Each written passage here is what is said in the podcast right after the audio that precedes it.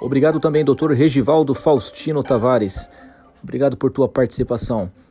Doutor, gostaríamos que explicasse sobre o que é arbitragem e seus limites impostos à possibilidade ou não de cabimento de arbitragem.